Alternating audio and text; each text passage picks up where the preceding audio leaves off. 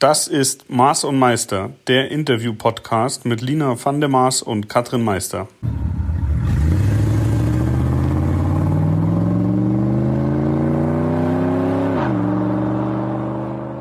Teil 2 unseres wunderbaren Sonderpodcasts rund ums Thema Camping. Wir sind wieder zu dritt, die liebe Katrin, aka Uschi und Abo von Matsch und Piste, Matsch und Piste, Matsch und Piste ist auch wieder ja. mit dabei. Ich hoffe, ihr habt alle Teil 1 bereits angehört.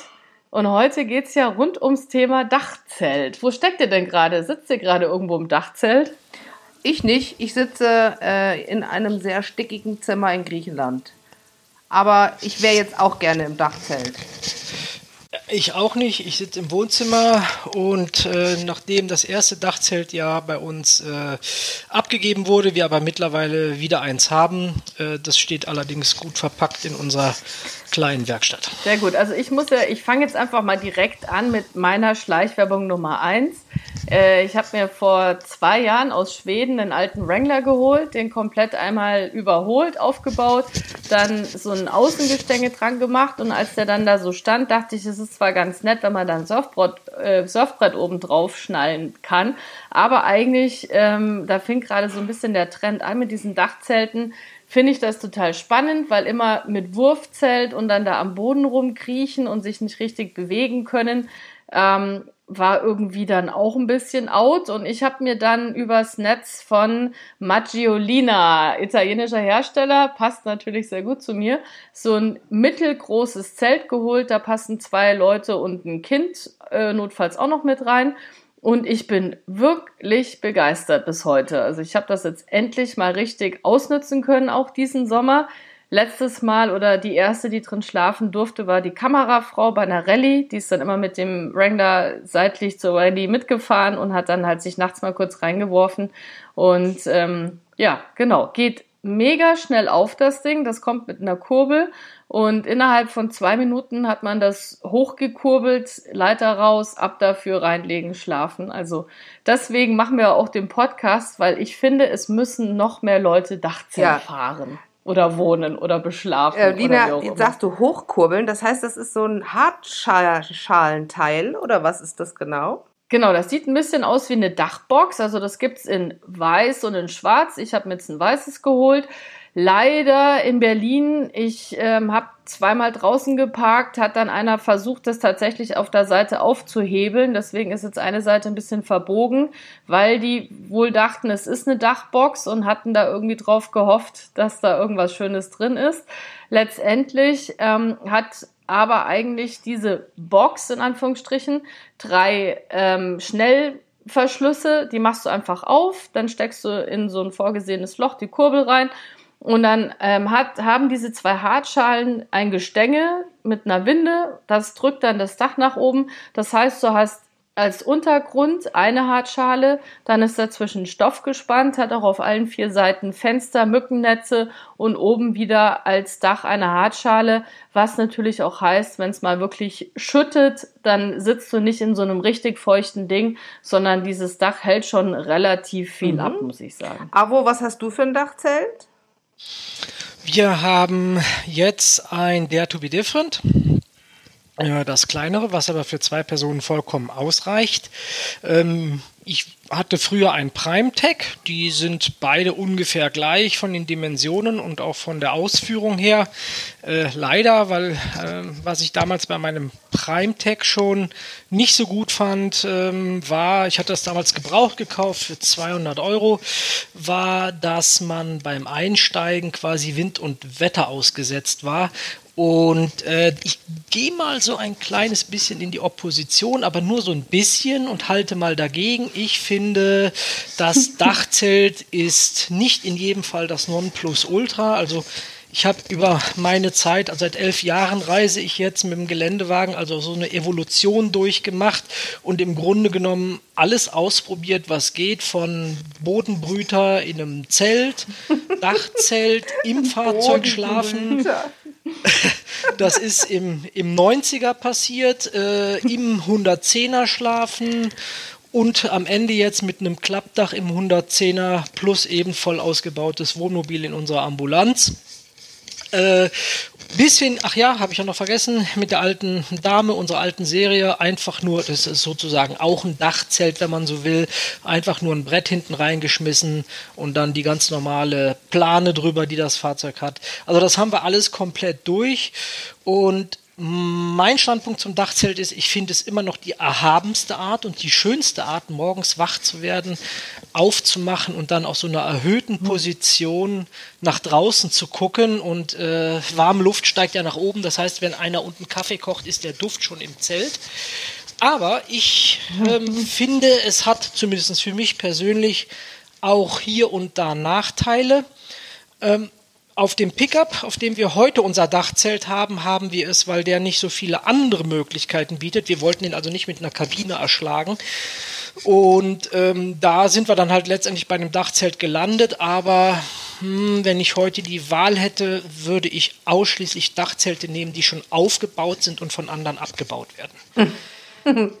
Also das heißt, ähm, nochmal kurz zusammengefasst für alle, die jetzt sagen, äh, die schmeißen da mit Namen um sich. Worum geht's denn eigentlich?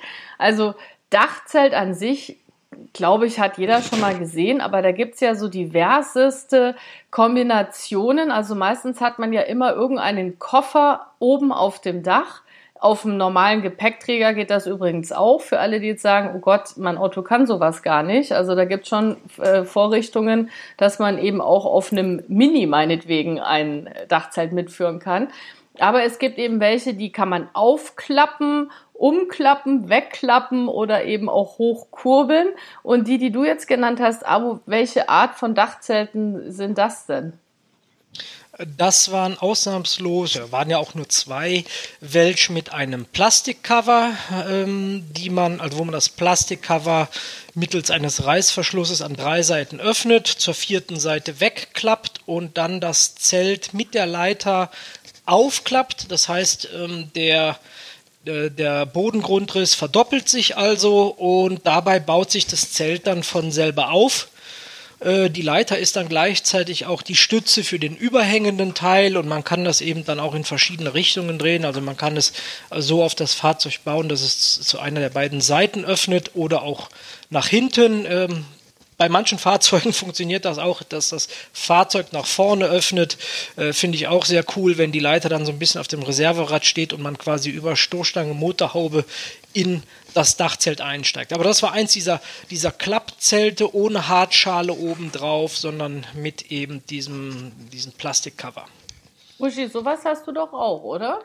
So ein ja, ich habe Genau, ich habe ja nicht nur eins, ich habe ja inzwischen zwei. Also ich äh, müsste ein bisschen weiter ausholen, wie sozusagen meine Reise war zu, hin zu diesen Dachzelten. Ich habe ja vier Kinder, drei davon noch zu Hause, ein großes Kind. Äh, und nachdem wir, wir einmal eine wirkliche, man kann schon sagen, ein, eine Horrorreise hinter uns hatten, wo wir mit dem 130er und mehreren anderen Landys ähm, über die Alpen nach Italien gefahren sind und wir wirklich jeden Abend diese normalen Bodenbrüter, wie der Avo das gerade genannt hat, aufgebaut haben und dann noch für jedes Kind ein Feldbett und für jedes Kind noch dies und die Kisten. Und wir waren sowas von erledigt nach diesem Urlaub, dass ich gesagt habe, das machen wir nie, nie wieder.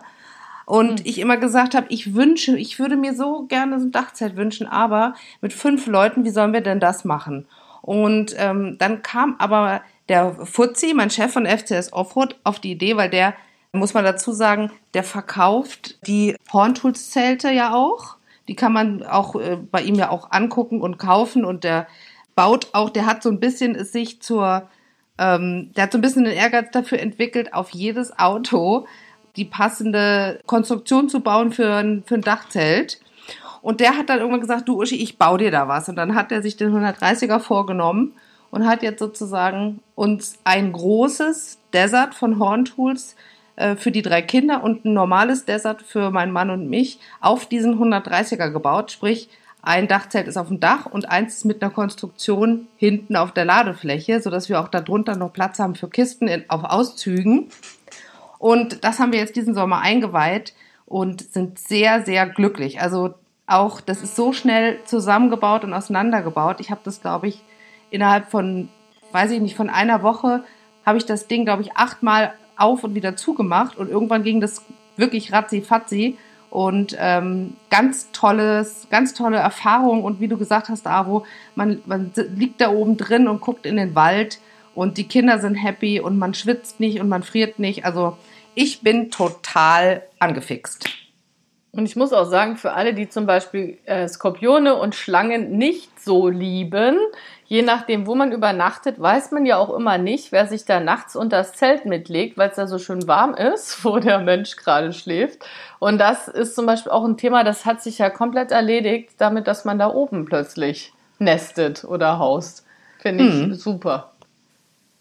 Also ich weiß gar nicht genau, wo es herkommt, ähm, ob es jetzt seinen Ursprung in Afrika hat als äh, Schutz vor Raubtieren, ob, ob das Dachzelt jetzt tatsächlich in der ehemaligen DDR entwickelt wurde. Da gibt es eine recht tragische Geschichte äh, des Mannes, der mal auf die Idee kam, so ein Zelt, was wirklich noch so aussieht wie so ein Pfadfinderzelt, oben auf ein auf ein äh, Auto zu stellen, damals ein Trabant. Ich habe erst vor wenigen Wochen noch so einen, so einen auf der äh, Autobahn gesehen, wirklich mit Stahlkonstruktion vorne und hinten abgestützt. ähm, das ist aber mehr oder weniger untergegangen, was der Mann damals gemacht hat, wobei das ja in der ehemaligen DDR sehr populär war. Also ich weiß da nicht genau, wo der Ursprung des Dachzelts ist. Also diese Afrika-Geschichte gefällt mir auf jeden Fall besser, weil sie auch nicht so ein trauriges Ende hat. Was ist denn das traurige Ende? Ja, irgendwie ist so seine Leistung und seine Erfindung nicht wirklich gewürdigt worden und nach dem, nach der Öffnung der Mauer ist er quasi sang- und klanglos verschwunden und quasi die industriellen Dachzelte haben, haben ihn hinweggefegt. Mhm. Also ich dachte, seine Frau ist losgefahren, wenn er oben geschlafen hat und er so einen hohen Bogen vom Auto oder so. Ganz so tragisch war es dann doch nicht. Gott sei Dank. Nee mit der Leiter, ne, ihr habt jetzt gesagt, die Leiter klappt sich bei euren Zelten mit aus. Bei mir muss man die Leiter immer extra transportieren. Also die hat, kommt mit einer Tasche, falls die mal matschig oder sandig ist, dass man die dann auch trotzdem in dieses Dachzelt reinwerfen kann und sie dann auch los ist und nicht im Auto mitschleppen muss. Ist aber was, das äh, Einzige, was ich jetzt so ein bisschen als nervig empfinde, weil man sich eben immer noch extra um diese Leiter irgendwie kümmern muss. Und hm. bei euch klappt die sich gleich mit aus, wenn man da am Falten ja. ist, richtig? Ja, das mhm. ist ja auch sozusagen ein Hilfsmittel, um das auseinander, also um das auseinander zu klappen, beziehungsweise wieder zusammenzuklappen. Dann ist die Leiter gleichzeitig das, äh, das Hilfsmittel von unten. Mhm. Da sind wir aber auch bei dem Stichwort nervig, äh, wo ich eben so ein bisschen die Lust am Dachzelt verloren habe. Ähm, ja, ich weiß nicht, eigentlich im Urlaub sollte man ja Zeit haben und, und Muße haben. Mich hat es aber relativ schnell genervt, ähm, während das Aufklappen noch schnell vonstatten geht, aber dieses wieder einpacken und diese Plane drüber ziehen, die dann irgendwann nicht mehr so genau passt und man hat jedes Mal das Gefühl, dass man den Reißverschluss gleich abreißt, wenn, wenn man das zuzieht oder wenn es mal richtig geregnet hat, habe ich das Gefühl, wobei ich gar nicht weiß, ob das passiert, dass das alles aufgequollen ist und dann passt das nicht richtig äh, ineinander wieder und dann hängt man an der Seite vom Fahrzeug. Jetzt muss man sich ja auch vorstellen, dass nicht jedes Fahrzeug von der Seite auch gut bestiegen werden kann. Man hat ja da jetzt nicht so einen, so einen Umlauf, auf dem man stehen kann. Dann hängt man da so ein bisschen und, und versucht das Dachzelt mit einer Hand hochzuhalten, mit der anderen Hand stopft man irgendwie die, den Stoff da rein, damit die Plane drüber kann.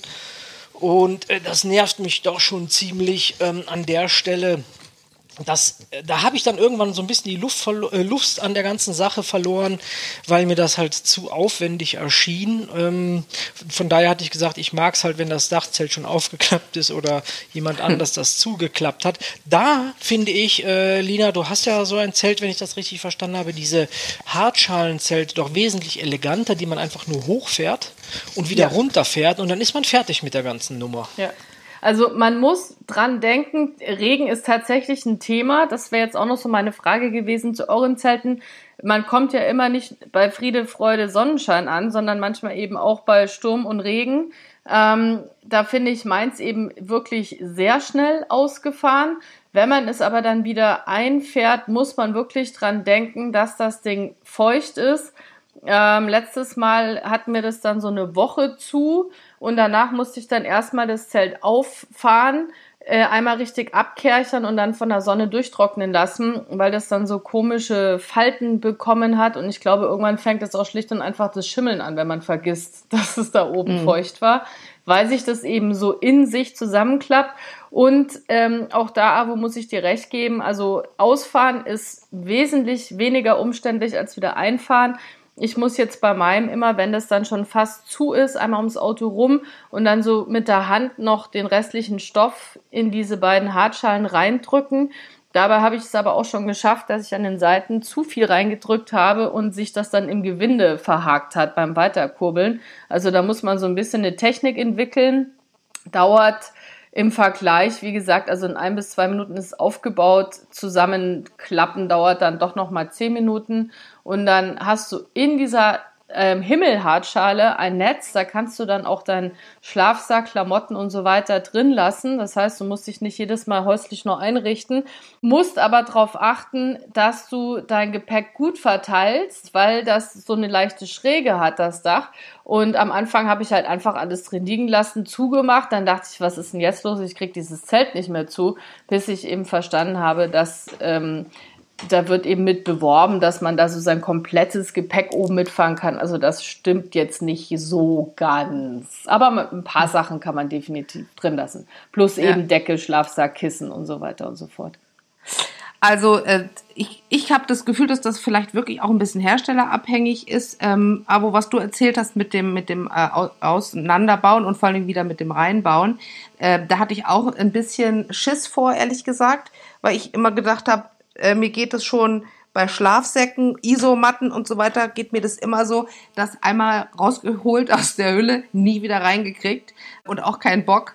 Aber ähm, da war ich wirklich positiv überrascht. Entweder ist diese Hülle, die bei dem Horntools Zelt dabei ist, so ausreichend dimensioniert, dass man da nirgendwo viel, viel quetschen muss, sondern man zieht es rüber, man macht den Reißverschluss zu, das können, bei mir können das sogar die Kinder machen, ohne was abzureißen. Und dann kommen von oben oder von den Seiten noch zwei, ähm, so zwei Spanngurte oben drüber, dass es nicht flattert. Also ich vermute mal, die haben einfach da das nicht so ganz auf Knorz gebaut, sondern ein bisschen mehr Platz noch gelassen, damit man es leichter zusammenkriegt. Und wir haben es auch wir sind aus dem Mammutpark bei strömendem Regen, haben wir, im strömenden Regen haben wir abgebaut und das Zelt zusammengeklappt und das war so schnell eingeklappt, ähm, dass ich das eigentlich selber nicht glauben konnte. Von daher, dieser Nervfaktor fällt da zum Glück weg bei uns.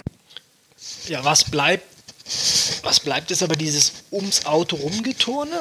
Ähm, das fand ich ganz sympathisch. Der Klaus Ruhe von Safari Cast, der ja jetzt, äh, ich glaube, der ist schon 70 oder 70 plus. Ich bin mir nicht ganz sicher, jedenfalls um die 70 rum. Der ist ja bis vor kurzem noch mit dem Dachzelt wirklich gefahren in die Mongolei, Pamir Highway und alles Mögliche der hat sich jetzt ein Pickup geholt mit so einer Kabine drauf, weil er sagt, er will sich etwas mehr Luxus gönnen, weil er hat auch keine Lust mehr gehabt, quasi so immer auf die Hinterräder zu steigen und mhm. dieses Dachzelt zu bedienen. Aber okay, dem sei es gegönnt, der ist wirklich lange damit gefahren. Mhm. Ja, Sehr ja.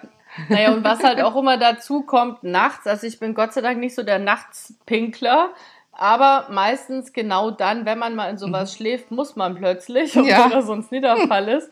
Und ich bin ja echt ein Maulwurf. Ich muss dann immer erstmal meine Brille suchen, damit ich dann da auch irgendwie runterkomme und so. Das sind halt auch immer so Sachen.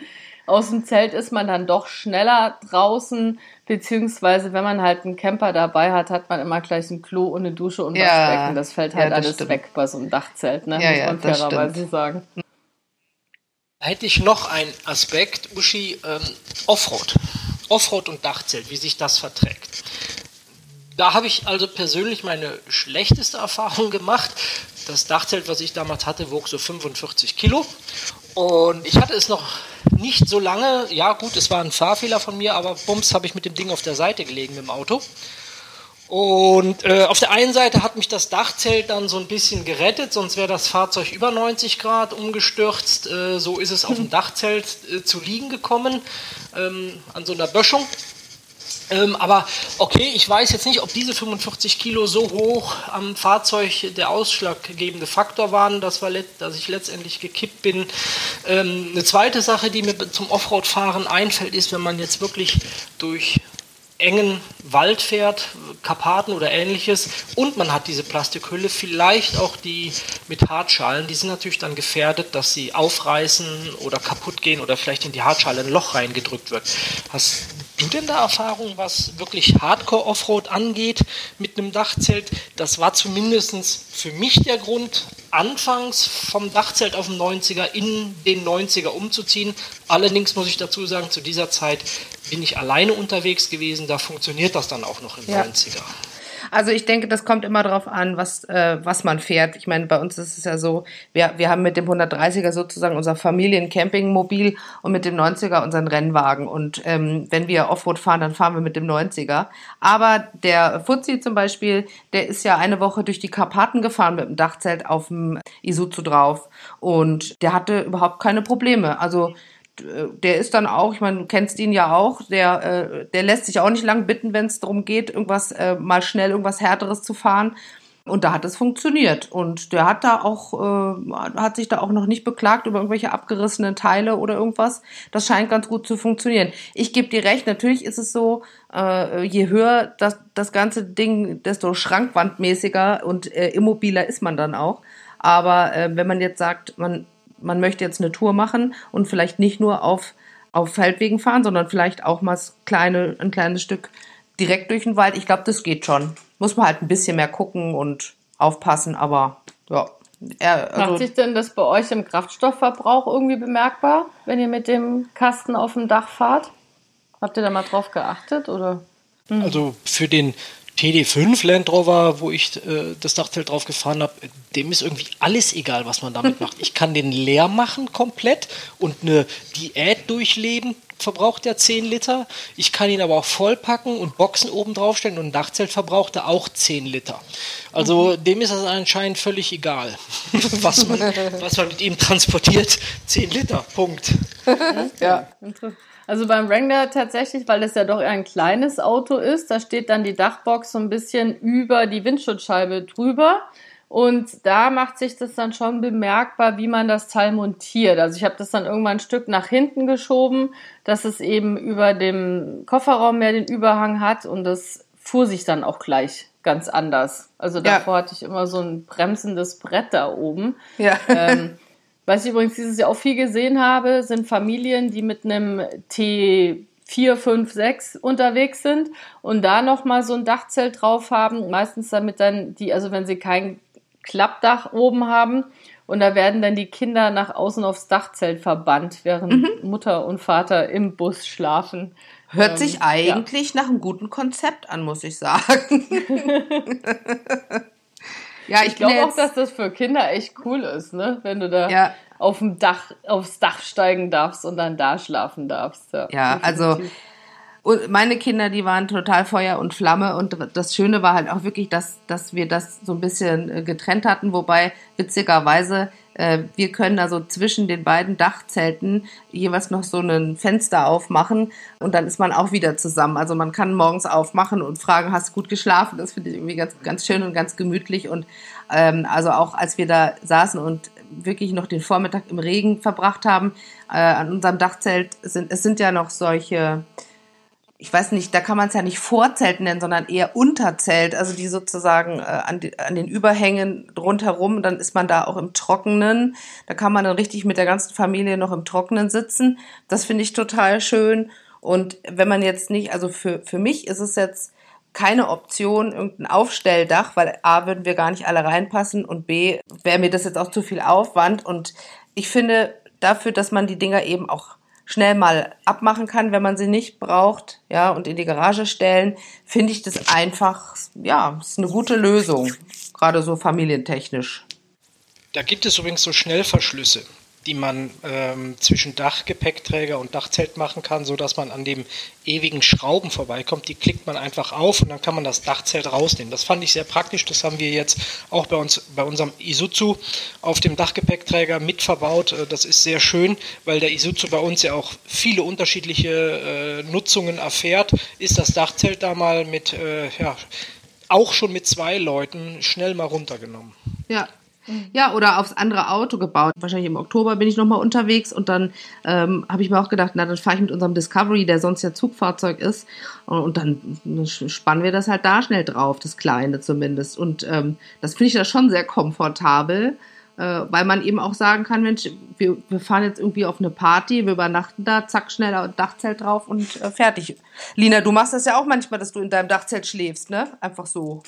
Absolut, klar. Gerade wenn man viel Autobahn fahren muss und ähm, es, man dann abends müde wird, dann muss man eben nicht auf dem Fahrersitz schlafen oder in irgendein blödes Hotel gehen, wo man sonst nie Einzug nehmen würde, sondern schmeißt sich da kurz rein sehr angenehm. Und ich habe mich neulich mal so ein bisschen damit beschäftigt, was es noch so für Zubehör gibt, wenn du zum Beispiel mal länger irgendwo campen solltest.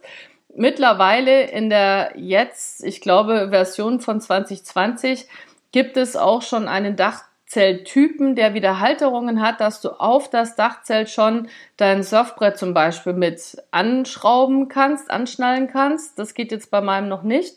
Aber es gibt mittlerweile so ein Klappgestell, das ist dann 25 Zentimeter hoch, kostet allerdings auch, glaube ich, um die 150 Euro, muss man auch wieder mitschleppen, aber theoretisch könnte man dann dieses Gestell ausziehen und das Dachzelt auf das Gestell packen und könnte dann, wenn man eben länger irgendwo campt, auch sein Auto wieder ohne das Dachzelt bewegen. Das fand ich jetzt ganz spannend. Ich habe es mir noch nicht gekauft, weil so oft würde ich, zumal mein Dachzelt kann ich jetzt auch nicht alleine runternehmen. Also das muss man mindestens zu zweit machen, wenn nicht zu dritt. Ja. Das, ist nicht, das, das ist eine coole Idee, ja. Das stimmt. Da sind wir ja quasi schon bei den sinnvollen und unsinnvollen Dingen rund ums Dachzelt. Die gibt es ja auch mhm. in verschiedenen Versionen. Unterzelt hast du ja eben schon erwähnt. Wobei ich äh, beim Unterzelt halt, das ist wie, wie, wie bei allen Sachen eben, äh, immer so die Sache zwischen Geschwindigkeit und Mobilität. Also mit Unterzelt, wenn man dann mal mit dem Fahrzeug los möchte, muss man alles wieder abrödeln, alles wieder zusammenbauen und später wieder aufbauen. Steht man länger an einer Stelle, ist das sicherlich etwas, was man unbedingt haben sollte, wenn man mit dem Dachzelt unterwegs ist. Ähm, was gibt es denn noch so an Sachen, die so ein Dachzelt haben sollte? Also was ich total cool finde, und was ich auf jeden Fall irgendwann mal äh, mir zulegen werde, ist eine Dachzeltheizung.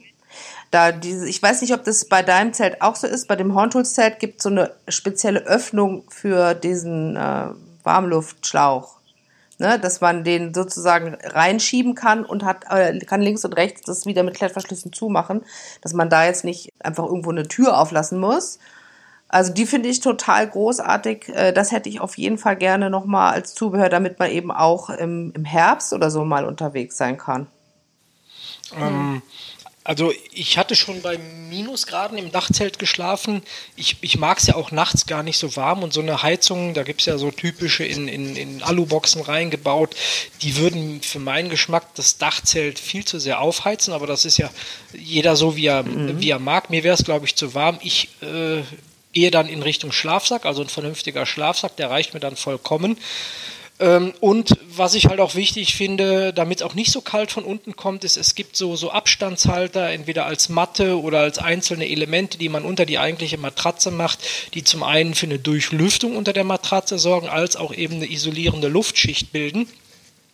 Ähm, das ist dann übrigens wieder, äh, ich gehe nochmal kurz in die Opposition, einer der Nachteile des Dachzelts, ähm, wenn man in das Fahrzeug zieht, A, äh, wie ihr eben angesprochen habt, ähm, wenn man mal unterwegs ist, mal eben äh, schlafen möchte, beim Dachzelt gilt das dann ja schon wieder als Camping. Ist das also erlaubt da, wo man steht? Wenn man ins Fahrzeug verschwinden kann, dann merkt es keiner, sondern dann hm. parkt man halt einfach hm. nur. Und eben im Fahrzeug, wenn eine Standheizung verbaut ist, kann man die dann natürlich sehr komfortabel mitnutzen. Im Dachzelt muss man entweder, was man sicherlich machen kann, von der Standheizung im Fahrzeug einen, einen äh, Luftschlauch nach oben legen oder eben extra so eine Dachzeltheizung sich besorgen, die man vielleicht dann oben mit auf den Dachgepäckträger packt. Mhm. Also für mein Dachzelt gibt es so einen Überwurf extra für den Winter. Ähm, so ein Thermo, wie so ein Thermomäntelchen dass man da nochmal extra drüber zieht und dann soll es da angeblich kuschelig warm drin sein. Ich habe es noch nicht ausprobiert. Also ich brauche es jetzt auch nicht stickig warm im Zelt. Ähm, aber also ich finde halt Luftfeuchtigkeit. Also ich finde immer so Temperatur gar nicht so schlimm wie, wie diese klamme Nässe, mm. die sich dann überall reinzieht und reinkriecht. Und gerade wenn man dann morgens aufwacht und hat nichts zum Anziehen, was irgendwie noch sich gut ja. anfühlt, das finde ich immer wichtiger als alles andere, ob es ja. dann da nun nachts kalt war oder nicht.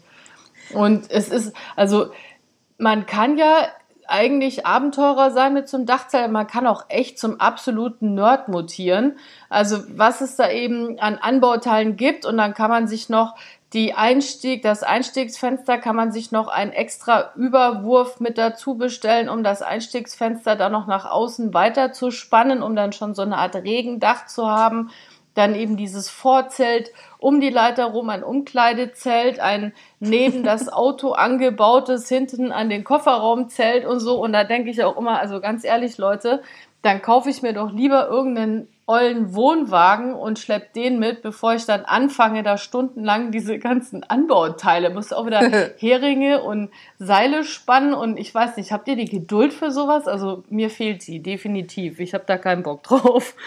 Also wenn man äh, wenn man unterwegs ist und übernachtet jeden Tag irgendwo anders, nervt mich das auch. Aber wenn man jetzt längere Zeit irgendwo ist, gerade mit Kindern, finde ich das schön, wenn man so ein eben nicht mit dem Wohnmobil, sondern so ein bisschen hippie-mäßiger dann da sein Camp aufbauen kann und, äh, und ja, es kann, es, es hat halt schon noch ein bisschen einen Freiheitscharakter und es ist eben kein Wohnmobil, aber das ist nur eine ganz persönliche. Wahrscheinlich die, die holländische Vorfahrer, die da mitsprechen, die dann wieder ja.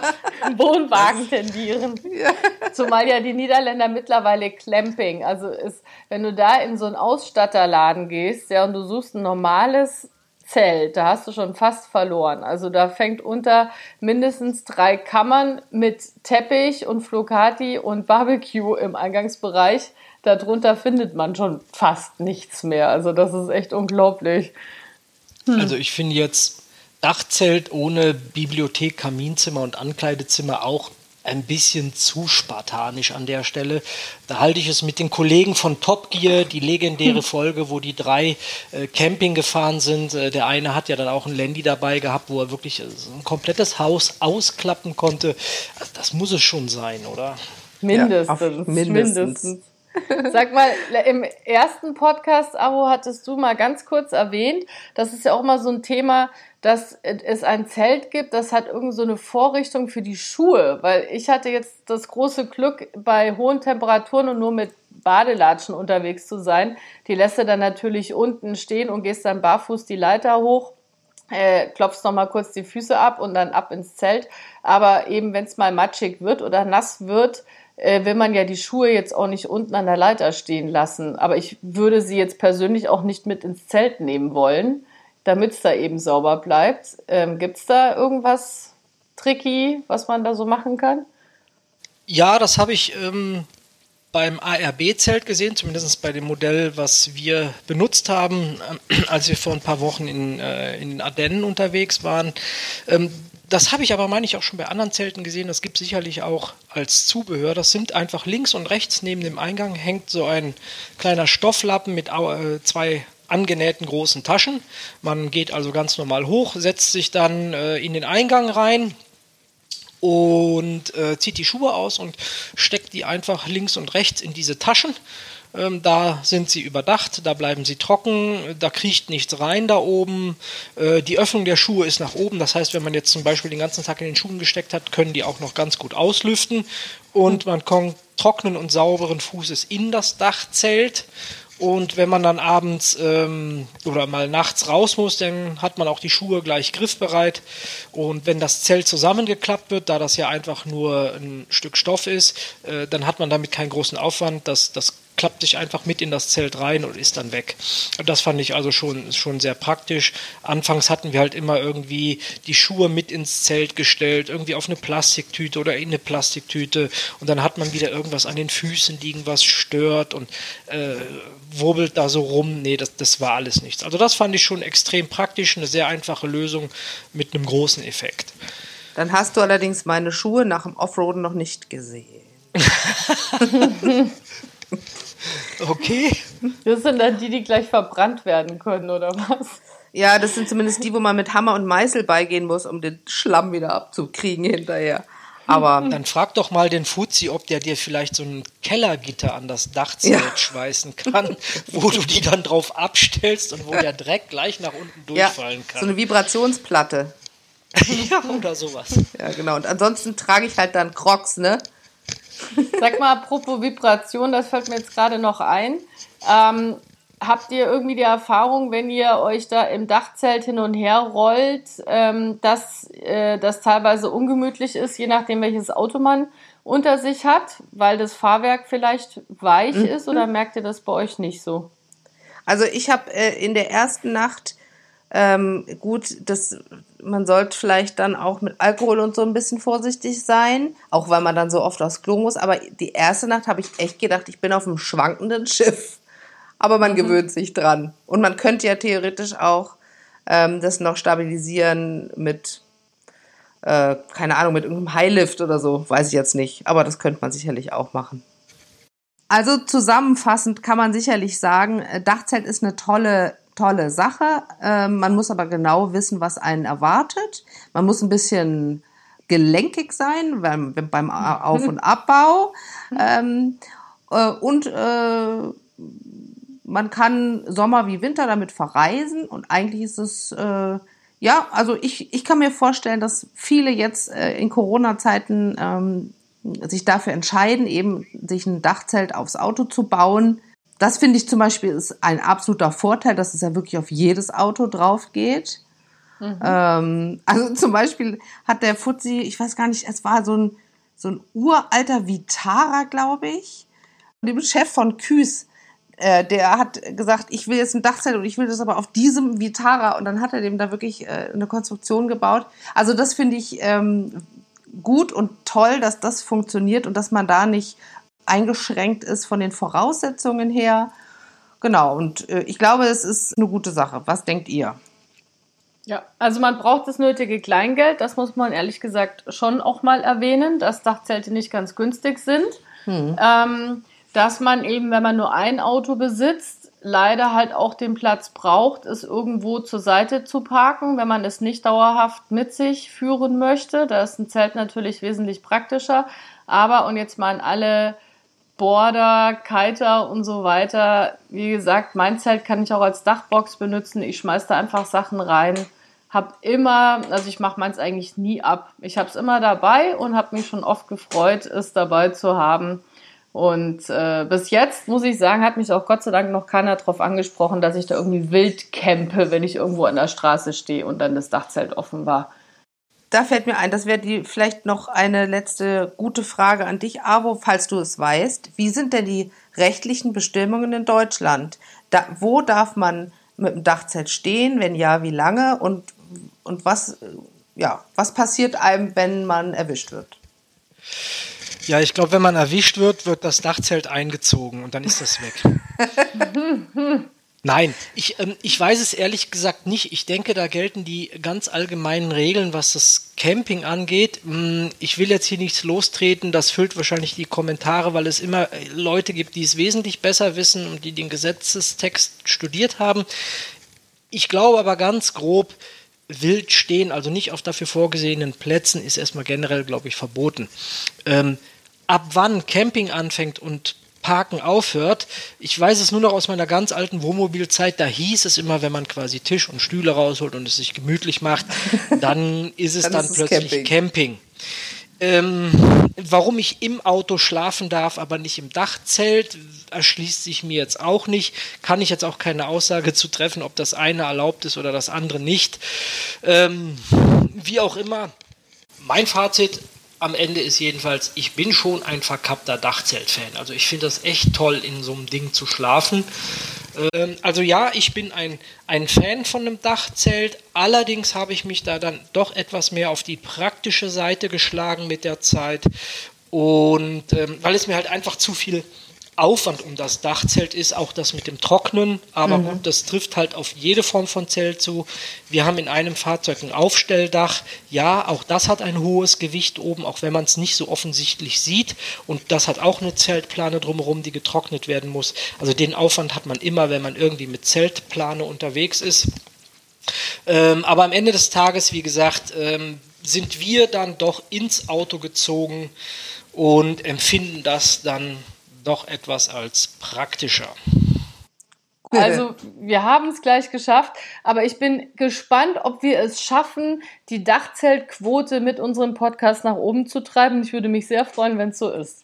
Ja, und äh, wer auch immer da draußen sagt, ich bin Rechtsanwalt und kenne die Lage, äh, wann man wo wie stehen darf, dann schreibt uns das doch bitte in die Kommentare oder schreibt uns eine E-Mail oder schreibt uns bei Instagram oder bei Facebook. Und äh, auch wenn ihr sagt, jetzt kaufe ich mir wirklich ein Dachzelt, schreibt uns das auch sehr gerne. Da freuen wir uns immer, wenn ihr uns, wenn ihr euch bei uns meldet. Und äh, Avo, ein herzliches Dankeschön nochmal an dich, dass du dir jetzt schon zweimal so viel Zeit für uns genommen hast. Yes. Und Jederzeit wieder. Lasst es euch gut gehen und fallt nicht aus dem Dachzelt. Bis bald. Alles klar. Bis dann. Tschüss. Tschüss.